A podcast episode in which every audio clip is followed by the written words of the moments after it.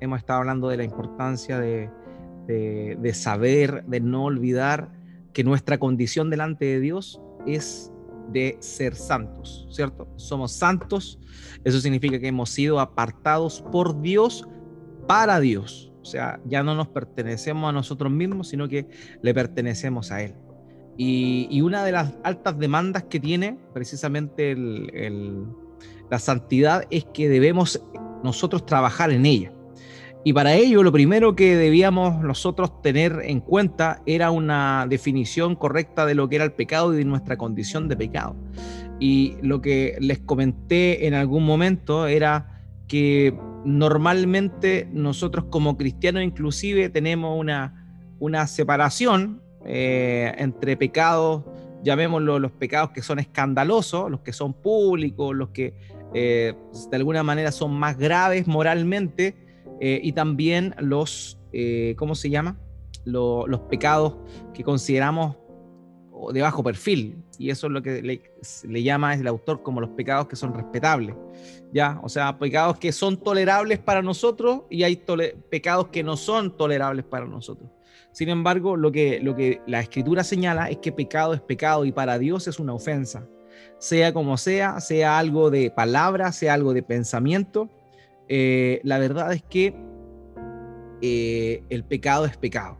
Y como tal, merece la condena, la condena. Eh, por cuanto todos pecaron, están destituidos de la gloria de Dios, dice Romanos capítulo 3, versículo 23. De manera que eso, eso es, muy, es muy fuerte, es muy grave.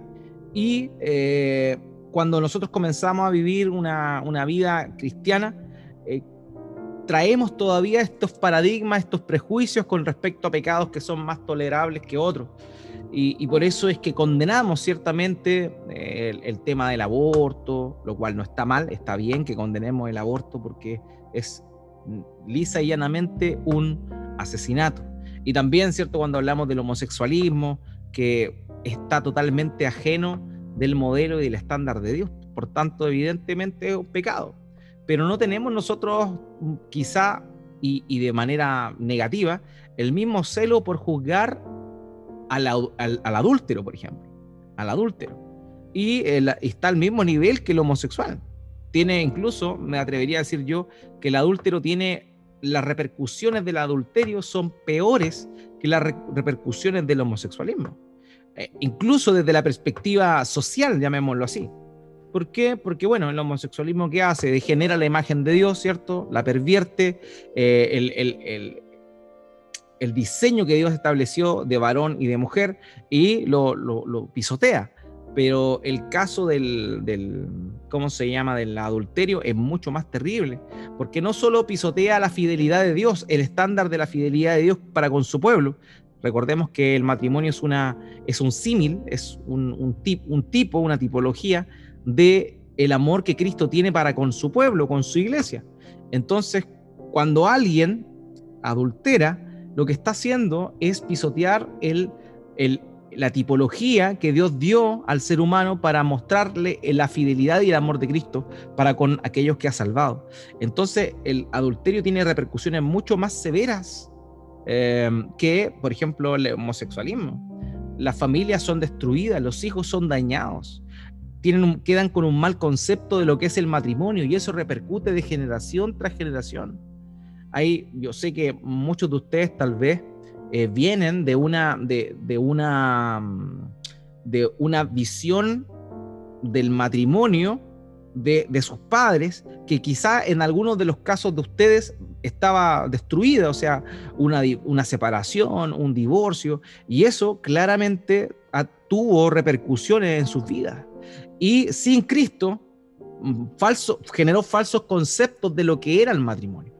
Ahora, con la gracia del Señor estando en él, ¿cierto? Uno puede ir a la palabra y poder ver cuál es realmente es el, el, motor o el verdadero significado del matrimonio, pero si no fuera por la misericordia de Dios, con las cosas que quizás nos tocó experimentar, eh, podríamos haber estado decepcionados, desilusionados del matrimonio. Sé, de alguna manera, eh, pero nosotros vemos el, homosexualismo de una manera más severa, ¿por qué? Porque nos causa repulsión Pero esa misma repulsión que nos causa debería producirnos todo pecado. Todo pecado debería generar en nosotros el mismo sentimiento de repulsión. ¿Por qué? Porque Dios aborrece el pecado. Y la idea es que en medida que vayamos avanzando nosotros en nuestro caminar en la fe, podamos ir también, eh, nuestra visión del pecado pueda ir amoldándose a la visión del pecado que Dios tiene. Entonces, ese, es el camino que el cristiano debe, debe em, ir experimentando, debe ir desarrollando. ¿Por qué? Porque al final del día nosotros podemos pecar que el, pensar perdón, que el pecado es algo interior, es algo que nosotros hacemos y que quizás no daña a otras personas si solamente es mental, por ejemplo. O que en el peor de los casos podría ser eh, tal vez un, eh, dañar a otras personas. Pero el pecado, como lo dijo David, contra ti, contra ti, oh Señor, solamente pecado. Es directamente contra Dios. Y eso es algo que no podemos nunca olvidar. Entonces, teniendo ese precedente, hermanos míos, es importante que notemos que el cristiano, al momento que nace de nuevo, debe comenzar a experimentar y a vivir una relación distinta con el pecado. Y, ahí está nuestra, mm, nuestra tarea. Nuestra tarea. Hemos hablado de varias cosas semanas anteriores, pero ahora vamos a empezar a entrar al, área chica. Y para ello, hoy día vamos a estar hablando de, de, nuestra misión, de lo que nosotros tenemos que hacer, que finalmente es algo que suena como quizá un poco, em, eh, un poco fuerte, pero es matar la carne. Esa es nuestra misión, matar la carne. Quiero invitarle a que abran sus Biblias ahí en Romanos capítulo 8. Vamos a estar, este va a ser nuestro texto base. No vamos a estar haciendo una exégesis ni mucho menos, pero, pero sí vamos a estar viendo puntos importantes sobre esta temática de, que debemos nosotros matar el pecado o la carne que mora en nosotros. Y ese es nuestro trabajo. ¿ok? Romanos capítulo 8 y vamos a estar viendo desde el versículo 5 al versículo 13. El que lo tenga, lo puede leer sin problema. ¿Lo leo? Ya, mi hermano. Dice así la palabra, dice, porque los que son de la carne piensan en las cosas de la carne, pero los que son de espíritu en las cosas del espíritu. Porque el ocuparse de la carne es muerte, pero el ocuparse del espíritu es vida y paz. Por cuanto los designios de la carne son enemistad contra Dios, porque no se sujetan a la ley de Dios, ni tampoco pueden. Y los que viven según la carne no pueden agradar a Dios. Mas vosotros no vivís según la carne, sino según el Espíritu. Si es que el Espíritu de Dios mora en vosotros, y si alguno no tiene el Espíritu de Cristo, no es de él. Pero si Cristo está en vosotros, el cuerpo en verdad está muerto a causa del pecado, mas el Espíritu vive a causa de la justicia y el espíritu de aquel que levantó de los muertos a Jesús mora en vosotros. El que levantó de los muertos a Cristo Jesús vivificará también vuestros cuerpos mortales por su espíritu que mora en vosotros. Así que hermanos, deudores somos, no a la carne, para que vivamos conforme a la carne. Porque si vivís conforme a la carne, moriréis. Más si por el espíritu hacéis morir a las obras de la carne, viviréis. Amén. Entonces, este era para leer básicamente el contexto de donde Pablo viene hilvanando su idea. Y lo que nos vamos a estar deteniendo nosotros es precisamente en el, versículo 13, donde dice, porque si vivís conforme a la carne, moriréis, mas si por el Espíritu hacéis morir las obras de la carne, viviréis.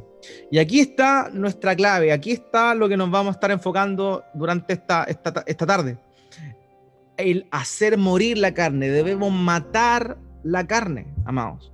Es una pelea a muerte, es una pelea a muerte que nosotros debemos estar em, viviendo desde el momento en que comenzamos nuestro caminar con el Señor Jesucristo.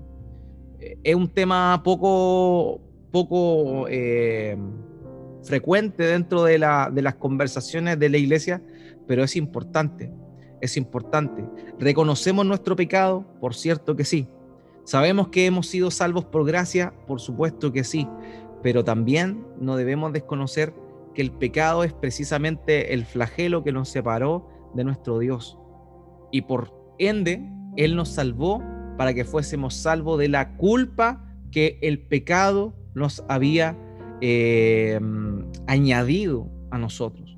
De manera que es una lucha constante. El apóstol Pablo es claro en mostrarnos esto. Ahora lo primero que vamos a estar haciendo es definir qué es la carne, ¿cierto? ¿Qué es la carne? ¿Qué piensan ustedes que es la carne? ¿Será el lomo vetado? ¿Será una malaya, una entrañita? En, esta versión, en esta versión que yo tengo, habla sobre los hábitos del cuerpo. ¿Ya? ¿Qué versión es la que ¿Qué versión es? La, la NBI, ¿o no? NBI. Es la NBI esa. Perfecto. Hábitos del cuerpo. Y yo lo veo eh, como una definición bien, bien real al concepto de la carne, porque un hábito es algo que, que incluso es como de manera inconsciente como algo inherente que está al, mismo cuerpo, creo yo.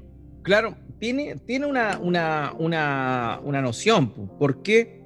Porque la verdad es que mm, eh, Pablo hace una, utiliza una figura, habla de una dualidad, habla de dos fuerzas, habla del espíritu y habla de la carne. Entonces el espíritu es todo aquello que está ligado con la obra de Cristo mientras que la carne es todo aquello que nuestro, nuestra naturaleza trae por defecto, podríamos decir nosotros, sin, sin ningún miedo a equivocarnos. Por ejemplo, lean el versículo 3. El versículo 3, 8, 3.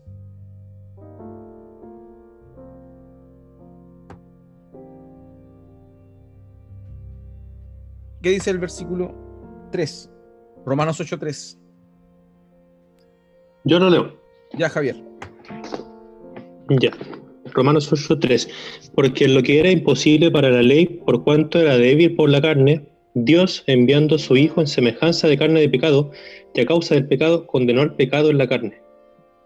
Ok, entonces dice acá que Dios, el Padre, condenó al pecado en la carne.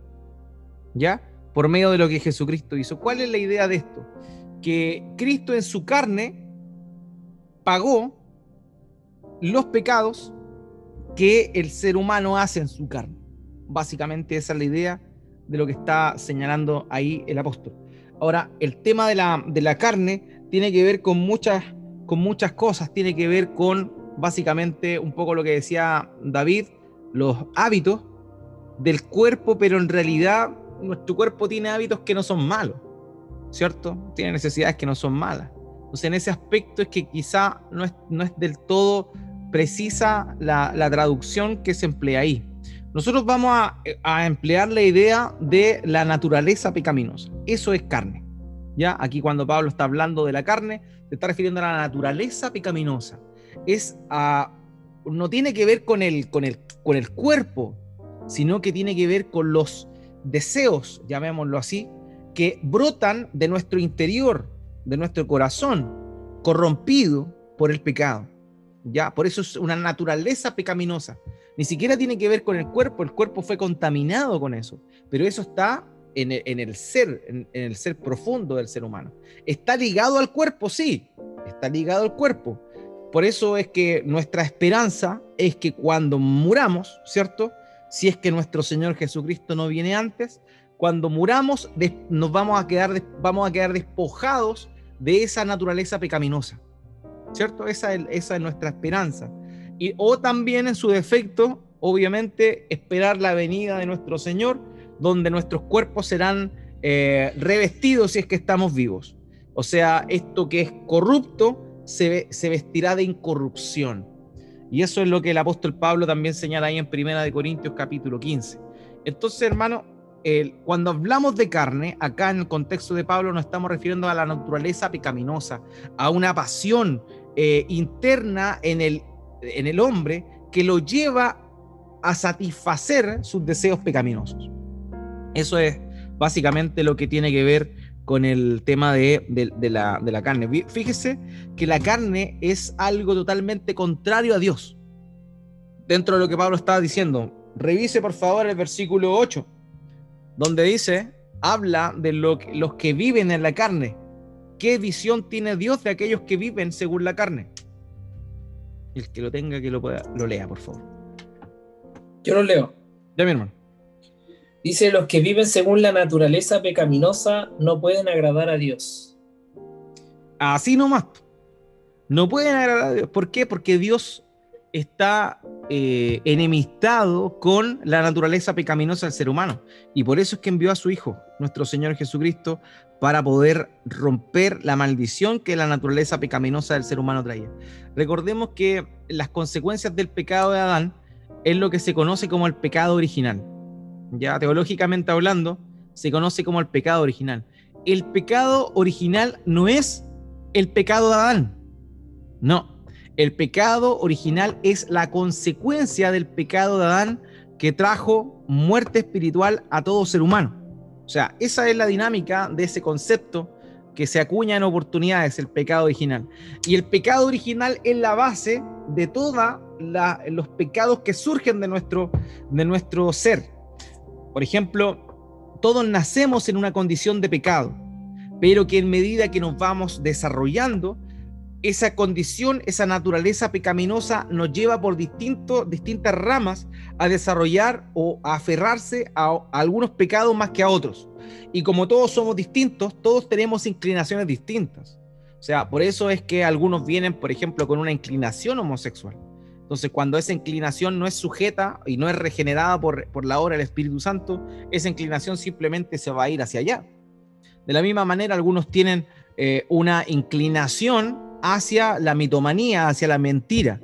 Y se van hacia allá, a no ser que eh, la obra de Cristo actúe, van a... Entonces, no todos tienen las mismas inclinaciones.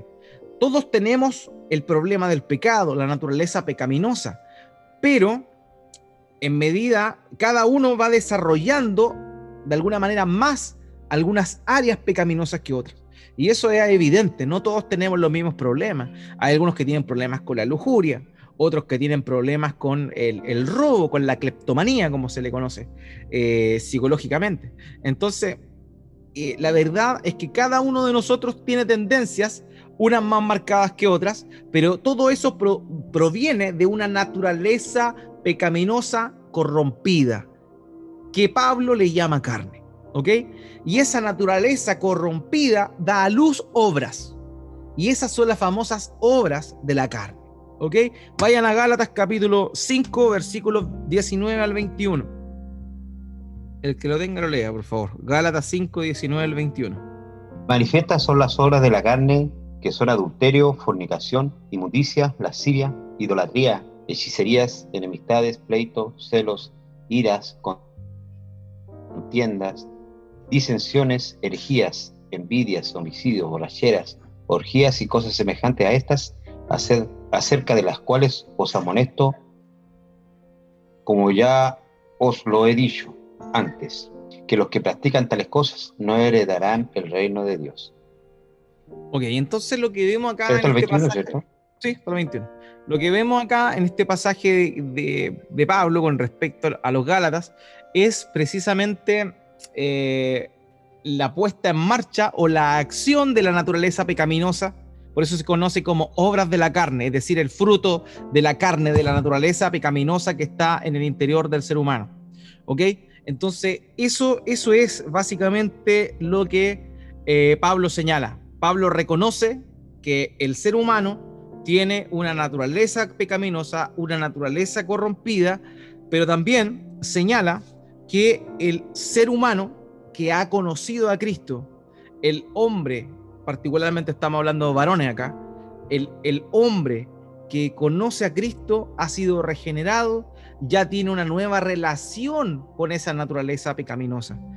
Ya, digamos, pese a que todavía existe, pese a que todavía está presente, ya no hay un poder absoluto de esa naturaleza pecaminosa sobre nosotros.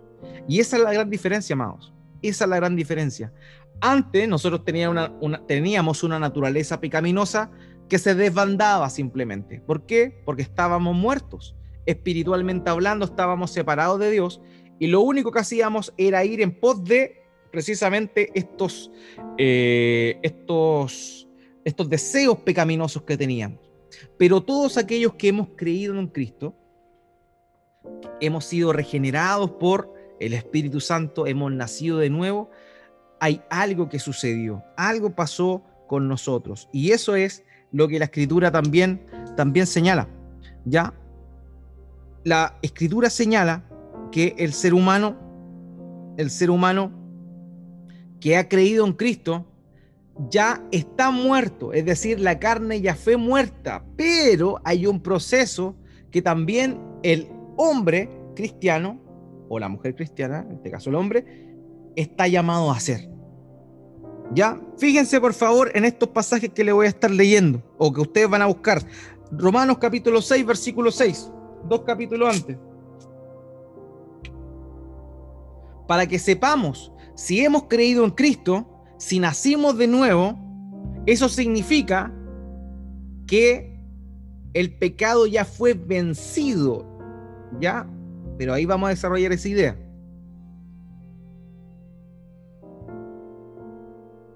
Romanos 6, 6. ¿Qué dice? Lo leo. Ya, mi hermano. Sabiendo esto, que nuestro viejo hombre, perdón, sabiendo esto que nuestro viejo hombre fue crucificado juntamente con él, para que el cuerpo del pecado sea destruido, a fin de que no sirvamos más al pecado.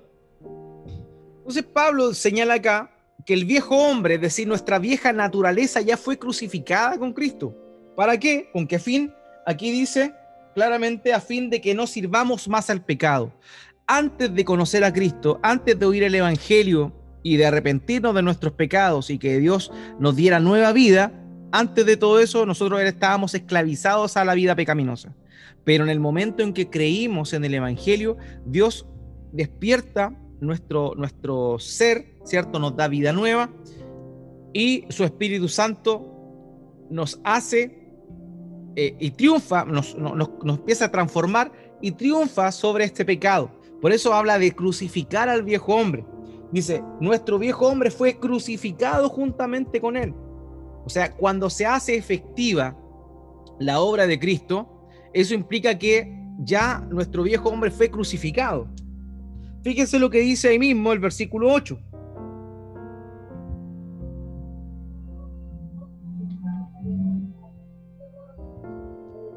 ¿Se lo leo? Ya, por favor. Y si morimos con Cristo, creemos que también viviremos con Él. Entonces Pablo sigue señalando esta misma idea. El viejo hombre fue crucificado y morimos con Cristo. O sea, ya morimos con Cristo. El tema de la muerte, del, pecado ya está muerto ya por lo menos posicionalmente, lo mismo que el concepto de santidad. Somos santos posicionalmente. La, carne ya fue vencida en nosotros. ¿Por qué? Porque Cristo triunfó y como Cristo triunfó, nosotros nos hacemos acreedores de esa victoria. ¿Ya? Pero sin embargo, todavía sigue esta naturaleza presente en nosotros. Por eso vayan a, a Gálatas capítulo 5, versículo 24. Gálatas 5, 24. Yo lo leo. Ya, mi hermano. Los que son de Cristo Jesús han crucificado la naturaleza pecaminosa con sus pasiones y sus deseos. Ok, ok.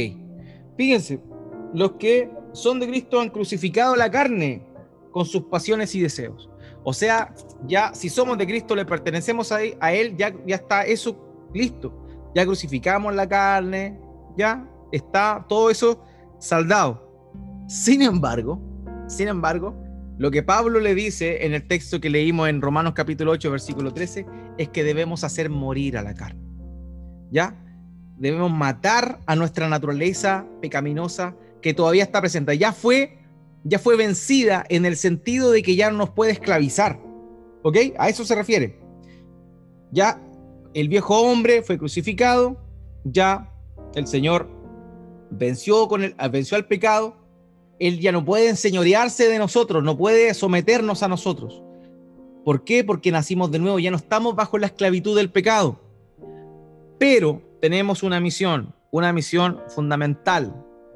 Y esta es la que vemos volviendo a nuestro texto base, que es Romanos capítulo 8, versículo 13, que dice, porque si vivís conforme a la carne, moriréis, más si por el Espíritu hacéis morir las obras de la carne, viviréis. O sea, a lo que quiero llegar es que todos tenemos una naturaleza pecaminosa. Cuando creemos en Cristo, el poder de esa naturaleza pecaminosa fue crucificado, ese poder que nos esclavizaba, pero todavía sigue activa. Es como este viejo hombre está ahí crucificado, pero la alegoría que utiliza Pablo también nos da luces de cómo es que muere. La muerte en la crucifixión no era una muerte eh, instantánea, no es como la silla eléctrica, ¿cierto? La silla eléctrica la gente muere, el, el golpe corriente y murió, y listo. La crucifixión era una muerte lenta, era una muerte paulatina, en que a medida que pasaba el tiempo, la vitalidad del condenado a la crucifixión iba desapareciendo hasta que eventualmente moría. Entonces, por eso es que nuestra misión es hacer morir a la carne, hacer morir esos deseos que existen todavía en nosotros, porque el cristiano peca. Juan dice, aquel que dice que no tiene pecado es un mentiroso y ha llamado a Dios mentiroso. O sea, vamos, vamos a seguir pecando porque esa naturaleza pecaminosa está en nosotros, pero tenemos una responsabilidad. Y esa responsabilidad que tenemos nosotros es hacer morir, ser parte activa de este proceso que se llama mortificación o hacer morir o matar la carne. ¿Ya? Entonces, eso es nuestra misión. Es una misión a la cual tenemos que ocuparnos. No es algo que simplemente Dios va a hacer, sí, Dios lo va a hacer. Pero como Pablo le dice a los filipenses, eh, en realidad en realidad Dios hace el 100% de esa obra, pero tú también haces el 100% de esa obra. O sea, no es 50 y 50, no es que tú haces tu parte y Dios hace la suya. No, Dios hace todo para su transformación y también Dios y tú haces todo para tu transformación. No es para tu gloria, es para la gloria de Cristo, porque Cristo está orando. Pero tú tienes una responsabilidad. Yo tengo una responsabilidad. Hermanos, tenemos que hacer morir los deseos de la carne. Aquí hay tres elementos, tres elementos, cuatro elementos más bien, que podemos extraer de ese versículo, del versículo 13. Dice, comienza, porque si vivís conforme a la carne, moriréis. Más si por el Espíritu hacéis morir las obras de la carne y viviréis. Ese sí es un condicional, ¿cierto? Ese sí más si por el Espíritu hacéis morir las obras de la carne y viviréis. Es un condicional. Eso significa que hay una condición. Ahora, esto no implica que para poder heredar la vida eterna, yo deba hacer obras y yo deba actuar para vivir. No, porque Pablo lo ha dicho en muchos otros pasajes aquí mismo en Romanos. A lo que Pablo se está refiriendo aquí es que una evidencia de que yo poseo la vida eterna es que yo hago morir los deseos de la carne. Yo hago morir la carne. Esa es una consecuencia. Entonces, por eso dice, si hacéis, si por el Espíritu hacéis morir las obras de la carne, viviréis. Porque es una muestra de que si yo estoy esforzándome por hacer morir mi naturaleza pecaminosa, apagándola, sometiéndola al espíritu, porque ahí está el tema importante acá, yo voy a poder triunfar, yo voy a poder vencer y eso es una señal inequívoca de que yo voy a vivir la vida eterna. No significa, vuelvo a repetir, que por hacer esto yo vaya a alcanzar la salvación, porque la salvación es por gracia. Pablo lo ha dicho en todo Romanos, libro de los Romanos, un libro muy eh, donde habla de la gracia. Dice no por obras para que nadie se y todo eso, eh, aparece en Efesios también, pero habla eventualmente de la importancia de la gracia en la justificación del ser humano, en la salvación del hombre. La gracia es por gracia de Dios. El hombre nada puede hacer para ello, pero en este caso lo que Pablo se está refiriendo es que él el vivir conforme al Espíritu, el matar los deseos de nuestra naturaleza pecaminosa, es una evidencia de que estamos vivos espiritualmente y que viviremos la vida eterna. Ahora, hacer morir, hacer morir la carne es quitarle el poder, es eh, apabullarla, ¿cierto? Es pegarle, es como cuando hay, una, hay un animal que te quiere atacar y, y tú tienes que matarlo porque es él o tú, él o tú, un animal salvaje. La carne es un animal salvaje que te quiere destruir, que te quiere despedazar y que tiene esa naturaleza de salvajismo interna en su corazón, en el, corazón del pecado, de la pecaminosidad. Entonces, hermano, es necesario que luchemos nosotros contra eso. Este viejo hombre está crucificado, pero todavía se revuelca, todavía se mueve, todavía intenta hacernos caer. Y nosotros tenemos que estar claros de que eso es así y no simplemente conformarnos con decir somos pecadores, porque sí, somos pecadores, claramente. Y decir, Vamos a seguir pecando, sí, vamos a seguir pecando, lamentablemente, pero tiene que haber un esfuerzo de nuestra parte. ¿Para qué? Para que Dios se glorifique y finalmente demostremos con esta, esta lucha, esta constante, esta pelea que le hacemos a nuestra naturaleza pecaminosa, eh, con, esa victoria demostrar que realmente nuestro Señor nos ha, nos ha salvado, ¿ya? Así que el primer punto del 8.13 es eso, es un condicional eh, quien mortifica el pecado, quien mata la carne, quien mata la naturaleza pecaminosa, está demostrando que tiene vida eterna. Es el primer, la primera idea que podemos extraer de ahí. Lo segundo, hermano, es que esto solamente puede hacerlo, o sea, solamente puede mortificar el pecado, solamente podemos eh, luchar contra el pecado y vencer a aquellos que hemos nacido de nuevo. Y esto es importante porque la santificación es una evidencia de que uno ha nacido de nuevo. Hay muchas personas que dicen yo soy cristiano, yo creo en Dios, pero sus vidas no han cambiado. Y no estoy hablando de un cambio radical, porque evidentemente, como les señalaba, seguimos pecando, seguimos fallando. Estoy hablando de un cambio que es paulatino, que es increchendo, como se dice en, en, lo musical, va creciendo. Pero hay personas que dicen, yo soy cristiano, pero no cambian, no han sido cambiados. ¿Por qué? Porque no han nacido de nuevo.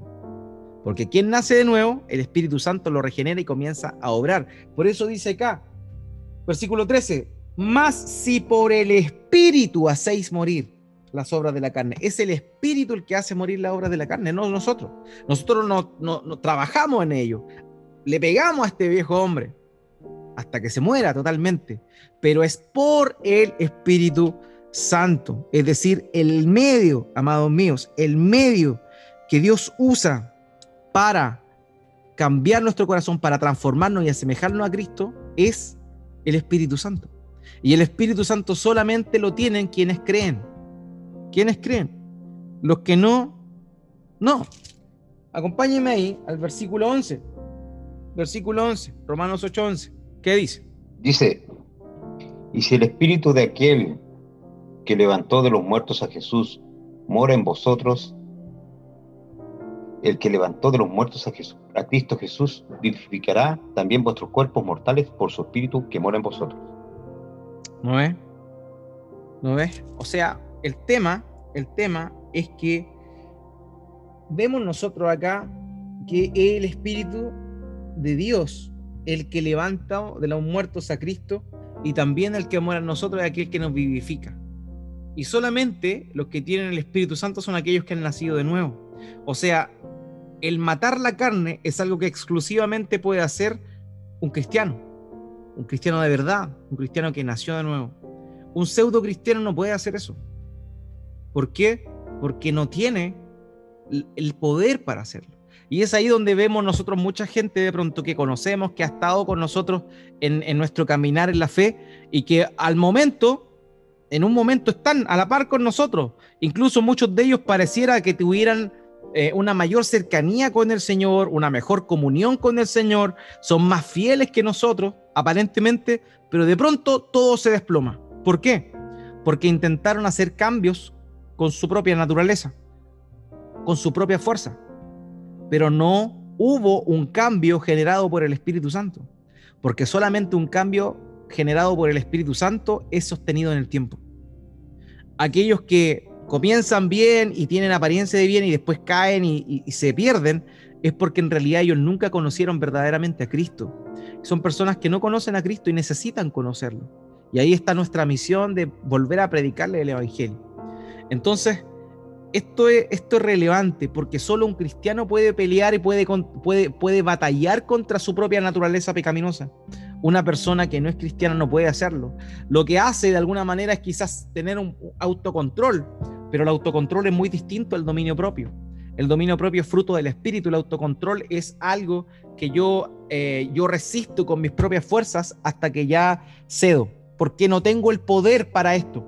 Mientras que aquel que tiene el Espíritu Santo tiene, se manifiesta esta parte del fruto espiritual llamada dominio propio, que implica que ya el pecado, la naturaleza pecaminosa no tiene un poder para enseñorearse de ti, de manera, de manera que tú puedes resistir cuando esta concupiscencia que está ahí eh, quiere eh, echarte para abajo. Entonces, esto es lo que nosotros vemos acá en un segundo punto. O sea, lo primero era que aquellos que han nacido de nuevo eh, pueden evidenciar, evidenciar esto. ¿Por qué? Porque tienen el Espíritu Santo. ¿Ya? Y el Espíritu Santo finalmente el que es el medio que Dios utiliza para santificarnos, para que nosotros podamos matar al pecado que todavía está revoloteando en nosotros y que va a seguir revoloteando. Y si nosotros no le tomamos cuidado, nos va, esa naturaleza que está en nosotros va, va a seguir avanzando y, sigilosamente hasta que nos va a derrumbar. Por eso tenemos que saber que esta es una pelea, esta es una pelea a muerte. Tenemos que matar la carne, tenemos que matar la carne. Nosotros nos dedicamos a eso sabiendo que es el Espíritu Santo quien nos da el poder para aquello, porque el pasaje lo dice así pero tenemos que disponernos a esa, a esa, batalla. Si no nos disponemos a esa batalla, vamos a salir derrotados siempre. Siempre vamos a estar dejándonos, em, dejándonos llevar por nuestra naturaleza pecaminosa y nos va a arrastrar. Y como dice eh, el hermano nuestro Señor Jesucristo Santiago, vayan por favor a Santiago, Santiago capítulo 1, versículo 13 al 15. Santiago capítulo 1, verso 13 al 15. Cuando alguno es tentado, no diga que es tentado de parte de Dios, porque Dios no puede ser tentado por el mal, ni Él tienta a nadie, sino que cada uno es tentado cuando de su propia concupiscencia es atraído y seducido. Entonces la concupiscencia, después que ha concebido, da a luz el pecado. El pecado, siendo consumado, da luz a la muerte. Ok, Fíjense acá que Santiago, obviamente otra persona, está hablando del mismo concepto, pero utiliza otra, otra palabra. Pablo le llama carne, ¿cierto? Aquí Santiago le llama concupiscencia. ¿Y qué es la concupiscencia? Es una pasión. Literalmente significa una, una pasión que no se puede refrenar, es una, una pasión que sobre, sobrepasa el, el control que una persona puede tener. Eso significa concupiscencia. Entonces, Pablo le llama la carne o los designios de la carne eh, mientras que Santiago le llama concupiscencia. Y eso el cristiano lo tiene también, tiene esa concupiscencia. Todavía, ya esta concupiscencia o este poder de la carne no puede enseñorearse de uno, porque uno ya no es esclavo, uno es libre, pero uno sí puede, uno sí puede sujetarse a ella, uno sí puede sujetarse a ella y caer y ceder ante esta. Y finalmente la carne vence, la carne vence. Y esto es, es importante, hermanos, que lo sepamos, porque realmente una lucha que nosotros estamos, estamos viviendo y que debemos asumirla como debemos asumirla nosotros con entereza y con determinación. ¿Ya? Eso es re, importante. Denme un segundito eh, para aquí un texto. Miren, vean Romanos capítulo 6, versículo 20 al 22. Aquí habla de este, de este estado en que el cristiano está ahora. Romanos 6, del 20 al 22. Yo lo leo. Ya, mi hermano. 6, 20, 22, ¿cierto? Sí. Cuando ustedes eran esclavos del pecado, estaban libres del dominio de la justicia. ¿Qué fruto cosechaban entonces? Cosas que ahora los avergüenzan y que conducen a la muerte. Pero ahora han sido liberados del pecado y se han puesto al ser se han puesto al servicio de Dios. Cosechan la santidad que conduce a la vida eterna. Ok, entonces habla acá que ahora hemos sido liberados del pecado. En Cristo somos liberados del pecado. Pero tenemos que luchar, tenemos que pelear. Y ahí está lo que ahí mismo en el capítulo 6 dice, en el versículo 11 al 14. Romanos 6, 11 al 14. Dice, así también vosotros considerados muertos al pecado, pero vivos para Dios en Cristo Jesús, Señor nuestro. No reine pues el pecado en vuestro cuerpo mortal, de modo que lo obedezcáis en sus concupiscencias, ni tampoco presentéis vuestros miembros al pecado como instrumento de iniquidad, sino presentaos vuestros mismos a Dios como vivos de entre los muertos y vuestros miembros a Dios como instrumento de justicia. Porque el pecado no Siga De vosotros, pues no estáis bajo la ley, no bajo la gracia. No bajo la gracia. Amén. Entonces, se da cuenta, ese es nuestro estado, eso es nuestro estado. El pecado ya fue crucificado, ya fue muerto, ya no somos esclavos del pecado, ahora podemos nosotros vencer, podemos nosotros luchar. No debemos presentar nuestros miembros al pecado como instrumentos de iniquidad, sino presentarnos nosotros mismos a Dios como vivos de entre los muertos y vuestros miembros a Dios como instrumentos de justicia. O sea, es una lucha, amados, que nosotros tenemos que dar, tenemos que sentar, o sea, ponernos frente a ella y dar la pelea, dar la pelea. Hay que luchar contra el pecado. Hay que luchar. Porque si tomamos una actitud pasiva, está bien siempre reconocer que somos pecadores. Está bien. Porque hemos sido salvos por gracia, no por nuestros méritos. Siempre debemos recordar si somos pecadores. Pero tenemos una responsabilidad. Y esa responsabilidad es pelear contra esos deseos que batallan en nuestro ser. Esos anhelos que todavía están ahí, que ya no tienen el poder para enseñorearse, pero que sí nosotros voluntariamente podemos ceder si es que estamos descuidados. Por tanto, ahí está nuestra batalla. Ahí está el corazón de esto. Hermanos, tenemos que hacer morir el pecado.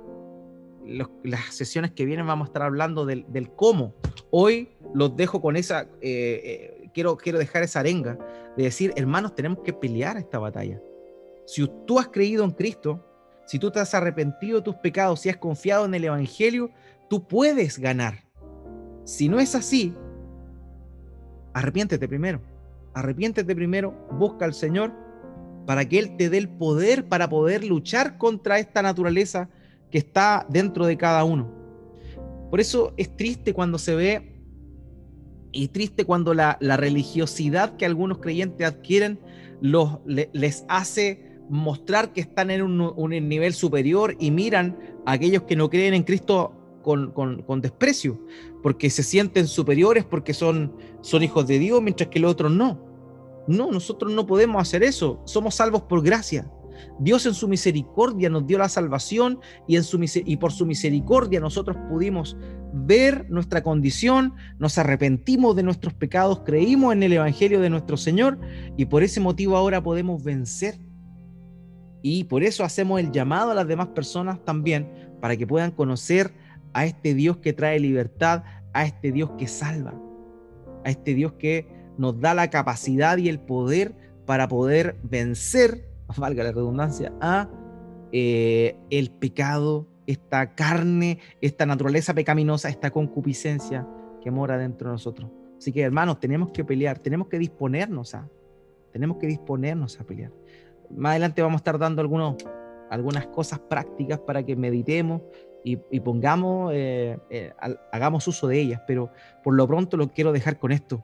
Es necesario que nos demos cuenta de esa batalla que hay dentro de nosotros y por último nos demos cuenta si es que estamos peleando o no estamos peleando. Eso también es importante. Es importante porque si no estamos peleando, quizás es porque nos gusta. Y ahí hay que tener cuidado. No debemos dejar que esa dureza del corazón, esa, perdamos esa, sensibilidad eh, frente al pecado, sino que debemos tener una, una visión como la que nuestro Señor Jesucristo tiene del pecado. Así que eso es lo que yo quería comentarles. Eh, le abro la palestra, por favor, para que puedan opinar, eh, puedan comentar. Eso es importante. Si les queda alguna duda de lo que hemos hablado, hermanos, por favor, siéntanse en la libertad de... Sé que esto es más fácil cuando estamos cara a cara, pero háganlo, no pierdan la oportunidad de hacerlo. ¿Qué, piensan de esto? Hermano Oscar, voy a empezar a hacerlo dedocráticamente nomás. Ya que no quieren voluntariamente, los voy a obligar. Eh, bueno, hermano, de acuerdo a lo que hemos eh, visto hoy, eh, claro está de que la primera instancia que tenemos que hacer es primero ser arrepentidos, matar al viejo hombre, sepultarlo, caminar en la nueva, en la nueva versión de este hombre que va en, el camino del Señor, tratando de alejarse y de desconectarse de, de todo este entorno en que minuto, día, noche nos, se nos va a ir eh, cruzando el camino y nos va a, a tentar, nos va a tratar de derrotar. Y está en nosotros tener la fortaleza eh, por el Espíritu del Señor de poderlo vencer, de matar eh, lo que es la, el sentimiento de la carne. Amén, hermano Sí, eso, eso es eh, lo que la palabra de Dios nos exhorta, a que tengamos una... una presente, específicamente como cuando eh, llega el minuto, porque van a haber minutos en que eso va a ocurrir, y es ahí donde hay que tenerlo más que nada presente, pero para tenerlo presente hay que tenerlo en conciencia con, con lectura de palabra. Amén, amén. Así mi hermano Oscar. Eh, Javier. Eh, eso. No, eh, tiene, bueno, tiene razón el hermano Oscar. Y, tenemos que tratar de, de, batallar día a día con, bueno, con nuestros pecados y no porque no, nos alejemos de un pecado, por así decir, que no está presente, vamos a decir que somos vencedores al pecado, porque puede ser que puede ser que estemos que estemos lejos, por decir, un pecado, pero simplemente lo hayamos olvidado, pero no que lo hayamos vencido. Y una vez que llega ese pecado, vuelve, vuelve uno a, caer. Entonces hay que tratar de, vencer a nuestros pecados. Bueno, hay que tratar de vencer a la carne. Sí. Es verdad, eh, muchas veces, claro, hay cosas que quedan así inactivas y que nosotros nos descuidamos. ¿Por qué? Porque ya no, no tenemos esa presión o tal vez no viene la tentación. Entonces estamos bien. Pero de pronto va a juntar fuerza, va a ver que estamos débiles y va a saltar con todo a atacarnos. Y ahí es donde tenemos que estar claramente eh, preparados y dispuestos. Así que eso es, relevante. Juanito, hermano mío. ¿Yo? Sí, pues. Ya, no es que no lo escuché, hermano. Justo ahora se me prendió la batería, así que quiero aprovechar de, de descargar. Eh, sí, hermano, bueno, eh, estamos claritos de, este tema y, como decía, este, tuvo una lucha constante. Una lucha constante que esto nos ayuda también a meditar en que tenemos que cada día estarnos examinando, o sea, yo creo que cada momento examinando. Y, y ver, pues no descuidarnos para, para no caer. Sabiendo, bueno, no, a lo mejor no todos hemos pecado de la misma manera, pero eh, tenemos que meditar en eh, cuándo nos rescató Dios, eh, qué es lo que hicimos, cuánto pecamos contra Él y, y que, bueno, meditar en eso, o sea, darle gracias al Señor y, como le digo, examinarnos cada día para no, no pecar, para no caer y no volver a caer en lo mismo, si es Él. Claro, claro, ese es el. Es Así que, como dice usted, es una lucha constante, ¿no? Porque el enemigo, bueno, todos sabemos, está al acecho, está esperando que caigamos y, como decía usted recién, igual, eh, está esperando pillarnos débiles para poder hacernos caer. Entonces, eso es meditar, y estar examinándonos cada día y, sabemos que es una lucha constante. Así que, a perseverar, hermanos. Amén. Amén, mi hermano. David. Pastor, eh, a mí me quedó eh, este versículo del Romanos 6, del 20 al 21, que dice, cuando ustedes eran esclavos del pecado, estaban libres del dominio de la justicia. Y hace la pregunta, ¿qué fruto cosechaban entonces? cosas que ahora los avergüenzan. Y, y es súper cierto eso eh, que describe la Biblia. O sea, yo creo que a todos nosotros nos ha, pasado que en ocasiones recordamos como lo que hacíamos antes o, o la forma de vida que teníamos antes y, y, nos da esa vergüenza, o sea, de, decir, oye, ¿cómo es que pude haber hecho eso? O cómo es que yo pensaba de tal forma. Y, no, no, no, de condenación, sino de, de, de, sentir que hay algo en nosotros que ha cambiado cuando estamos eh, peleando, o sea, cuando estamos resistiendo frente a, algo que encontramos tan natural de parte de nosotros que ahora nos da vergüenza. Y, y yo tengo una duda en relación a, usted recién mencionó que eh, solamente el que ha nacido de nuevo es el que... Pero Solamente el que ha nacido de nuevo es el que puede dar esta pelea. Mm. Pero eh, puede ocurrir que un verdadero cristiano, un verdadero hijo de Dios, en, ciertos periodos de su vida eh, se desvíe del, camino y no resista esta pelea, o, es que nunca nació, nunca fue un verdadero hijo de Dios. No sé si me explico. Sí, te explicas bien. Mira, la verdad es que mm, el tiempo es el que finalmente dice si era creyente o no era creyente. ¿Por qué? Porque un cristiano también puede pasar, un cristiano verdadero, que ha nacido de nuevo y que de pronto pasa por una, crisis y una, crisis de fe y también una, llamémoslo, una etapa de inmadurez grande en su vida, puede caer y puede tender a retroceder. Pero es ahí donde dice el texto aquí en, en Romanos 6, eh, dice, porque el pecado no se enseñoreará de vosotros, pues no estáis bajo la ley, sino bajo la gracia. O sea, el cristiano que nació de nuevo, el pecado no puede enseñorearse de él, sino que voluntariamente permite que el pecado reine. Y ese es el tema, por eso el, versículo 12 dice, no reine pues el pecado en vuestro cuerpo mortal.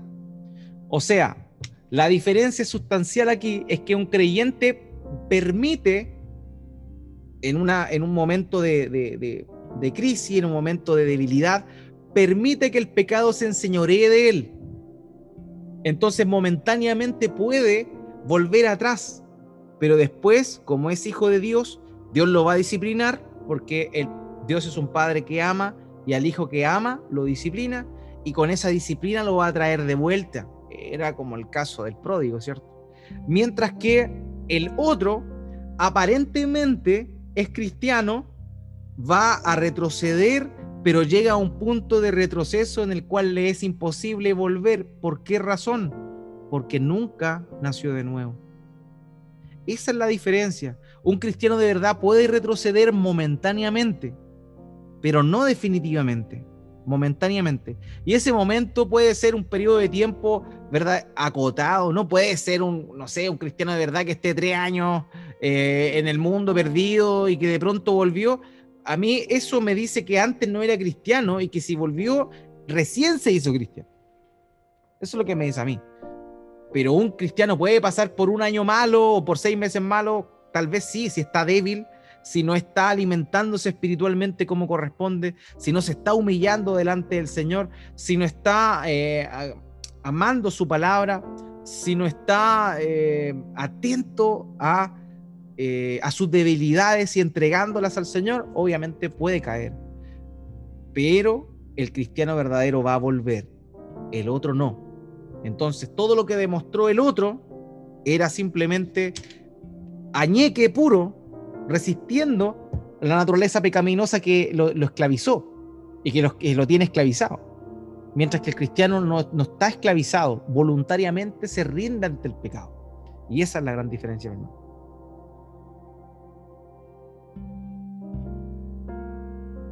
Así que eso, no sé si tienen algún comentario más, hermanos míos, eh, para, para ya ir, ir cerrando.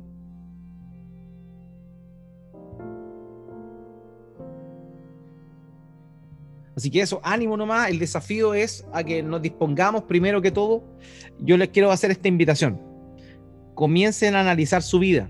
Como decía mi hermano Juan, haga, hagámonos un autoexamen y veamos en qué áreas la naturaleza pecaminosa no está ganando. Y analicemos por qué no está ganando, porque si no está ganando es porque nosotros la estamos dejando. ¿Por qué? Porque no se puede enseñar de nosotros la naturaleza pecaminosa. Entonces veamos la motivación de nuestro corazón. Si hay alguna tendencia que tenemos, arrepintámonos delante del Señor. Si hay si nos gustan ciertas cosas, arrepintámonos delante del Señor y pidámonos que cambie, que nos transforme y que no permitamos nosotros mismos ceder ante esas situaciones. Porque ahora la pelota está en nuestro lado. Antes el pecado jugaba entre, entre él nomás. No nos pasaba la pelota. Pero ahora, cuando Cristo venció, la pelota está en nuestra cancha y bajo nuestros pies y nosotros jugamos. Y nosotros somos los que tenemos que meter el gol. Nosotros tenemos que atacar ahora. Antes no podíamos defendernos, nos superaban en números, nos superaban en, en técnica, en fuerza. Pero ahora nosotros estamos con el victorioso, con aquel que venció el pecado. Y en él, y por el poder de su Espíritu Santo, nosotros podemos dar vuelta al marcador y podemos ganarle. Y esa es la batalla que tenemos que dar. No rendirnos, no como el Colo Colo que perdió 2-0 ahora, sino que tenemos que y que está pero a punto de irse la eh, sino que tenemos que luchar, hermanos míos, hasta, hasta el final contra el, el pecado que nos acecha. Así que eso, mi hermano,